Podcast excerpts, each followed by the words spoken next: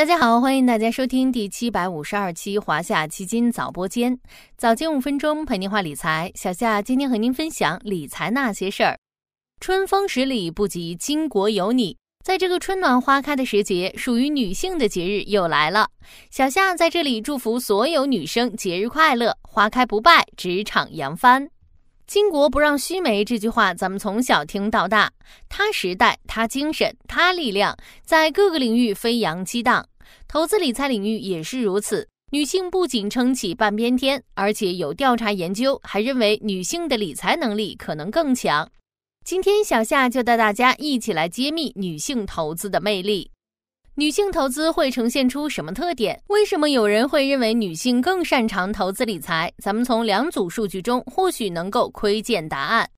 第一组是普通投资者的投资数据。二零二二年发布的一份居民理财行为洞察报告显示，在同样的风险等级范围，女性盈利比率为百分之九十四点四六，男性盈利比率为百分之九十二点二六。女性用户的整体盈利比率略高于男性。二零二一年发布的公募权益类基金投资者盈利洞察报告显示，女性投资者平均收益率高出男性一点五七个百分点。另外，央视发布的《中国美好生活大调查（二零二零到二零二一）》也显示，女性存款多于男性，并且投资赚钱比例更高。具体来看，亏损的女性比例为百分之二十五点一七，低于男性的百分之二十六点七八。百分之十三点零六的女性盈利高于男性的百分之十一点九三。第二组是金融业女性的从业数据，金融行业一直是顶尖名校毕业生扎堆之地。而据中国劳动统计年鉴二零二零统计，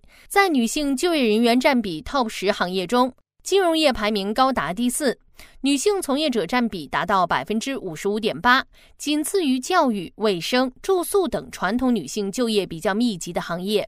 由此可见，无论是在普通投资者还是专业金融从业人员中，女性都占据着越来越重要的地位，投资理财能力也备受认可。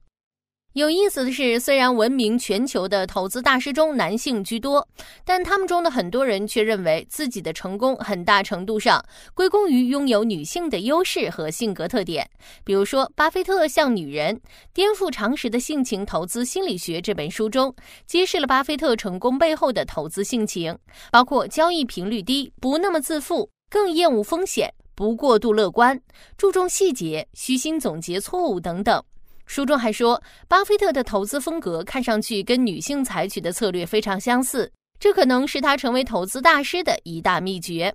为什么女性能够撑起投资圈的半边天，甚至还可能占据了一定优势？归根结底，女性投资的优质品质主要体现在以下几个方面：首先，普遍来说，女性投资者可能更有风险管理意识，也更注重分散风险。蚂蚁集团二零二二年发布的女性投资观察也显示，女性投资者在投资中对风险偏好匹配度意识比男性更高。居民理财行为洞察报告显示，女性在投资心态和具体的理财需求上更偏防御型，她们的整体风险偏好相对较为保守，更加会愿意把资金分配在不同理财品种，将资金放在不同篮子里，合理分散投资风险，盈利比率更高。